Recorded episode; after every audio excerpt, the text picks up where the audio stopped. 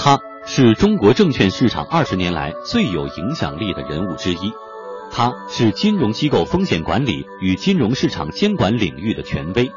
他是国务院发展研究中心金融研究所副所长巴曙松。本期话题：人民币的逆袭。二零一五年十二月一日，国际货币基金组织正式宣布。人民币于二零一六年十月一日正式加入特别提款权 SDR 货币篮子，这不仅是中国经济融入世界金融体系的里程碑，更是人民币迈向国际舞台的新起点。然而，有机遇就一定有挑战。加入 SDR 对于我国经济的发展还有什么重要影响？巴曙松对此有着自己独特的思考。国际货币基金的特别提款权的货币篮子。把人民币纳入进来，这是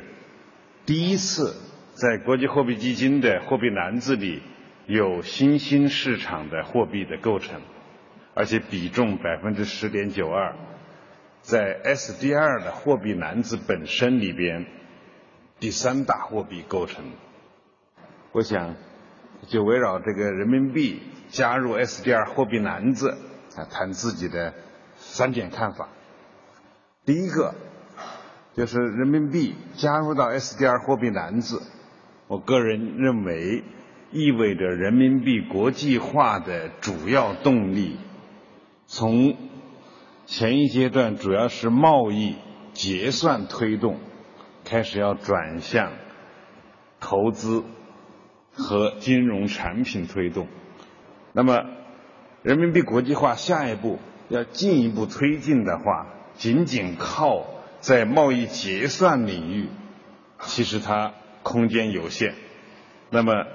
人民币加入到 SDR 货币篮子里边，它带来一个非常重要的推动作用，啊，就是产生了新的投资和金融产品这方面的新的需求。那比如说，如果各国央行以后慢慢持有人民币之后，它不可能都持有现金，它必然而然的就持有产生了对这些持有人民币进行投资啊，进行配置的这个需求，或者说人民币要成为一个国际货币，它会经历几个不同的功能发展阶段：结算货币、投资计价货币和储备货币。所以现在。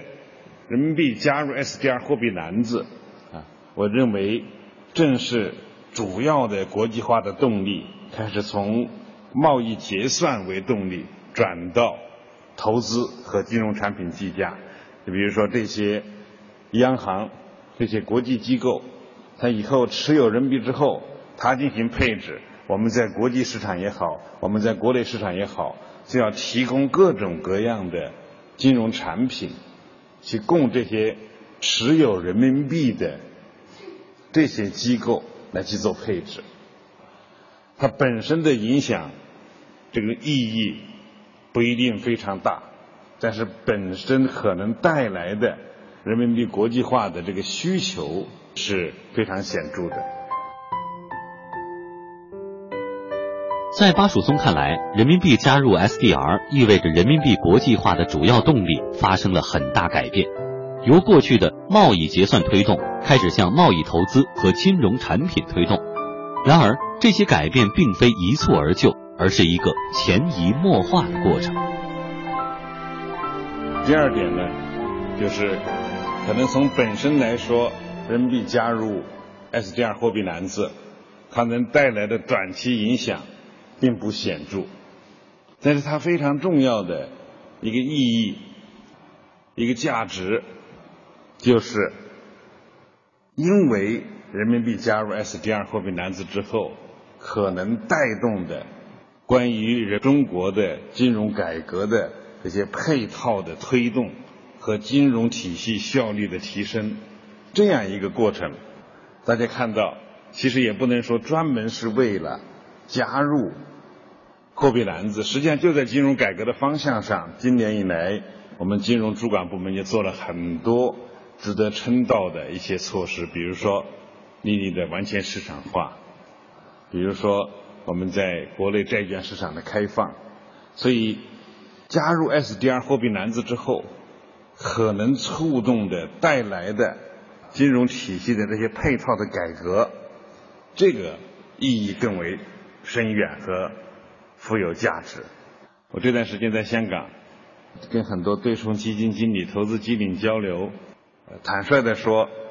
最近国际资金在配置中国资产方面表现出比较犹豫的态度。从香港市场看，它是明显在减持的，可能其中既有它资产配置的原因，也有可能对经济形势还看得不太清楚的原因。同时也有可能前一阶段股灾波动对他们产生的一些疑虑啊，所以由此影响了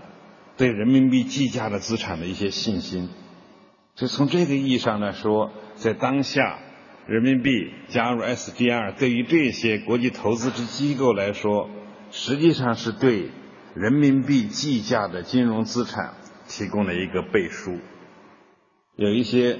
在中国比较了解的基金经理，在公司里想去多配一点人民币计价的资产，或者人民币资产或中国的资产，他们在欧美的总部就说：“哎，不要谈这个，我也不了解他那边发生了什么。”那么从这个角度来说，人民币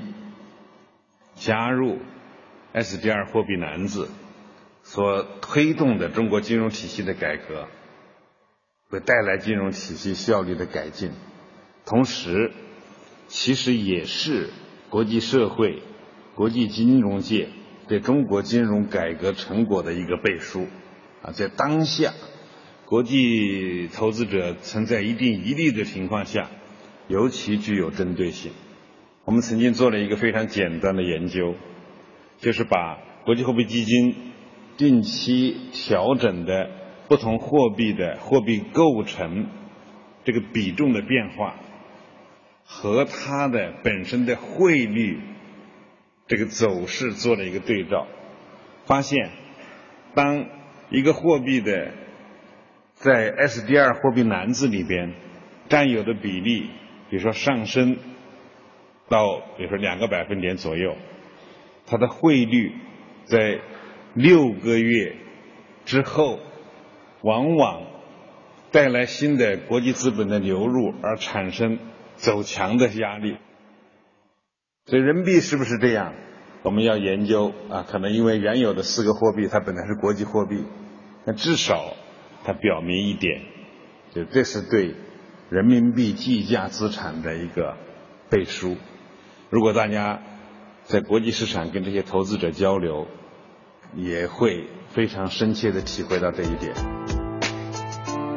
近几年来，中国政府一直不遗余力地推动货币与金融体系的改革，加入 SDR 无疑就是国际金融界对于这一点最有力的肯定。而在巴曙松看来，加入 SDR 更是一个改革助推器，会让金融改革配套更完善，金融体系的效率更高。不仅如此，加入 SDR 还将迎来一个更加灵活化与市场化的人民币汇率形成机制。那么最后一点呢？我说，人民币加入 SDR 之后，也会迎来一个更加灵活的啊市场化的人民币汇率形成机制。我非常不赞成一个看法啊，把人民币加入 SDR 这一个事件和人民币汇率政策捆绑，和资本项目开放这些事情捆绑，它们之间是两回事儿。但是人民币加入 SDR 货币篮子之后，啊，我们也跟很多市场机构也讨论，啊，他们之间不会必然产生升值或者贬值的这个预期，它是由其他的因素来决定的。但是，至少可以肯定几点，就是我们现在人民币实施的是有管理的浮动汇率制度，那么。但是我们的货币篮子里边美元的比重非常大，所以使得事后评估看，总觉得人民币汇率跟随美元的走势非常紧。那如果你在货币篮子里面新加一个货币，跟另外其中任何一个货币跟得非常紧的话，那你何必要这一种货币呢？所以它必然是一个走势越来越独立。比如说，至少在货币篮子里面，可能美元占的权重会减少，双向波动更加市场化、更加灵活的一个汇率制度，这个是我觉得是可以呃做出一个初步判断。阅读人生思想，财经先生，经济之声品质传播，我们下期再会。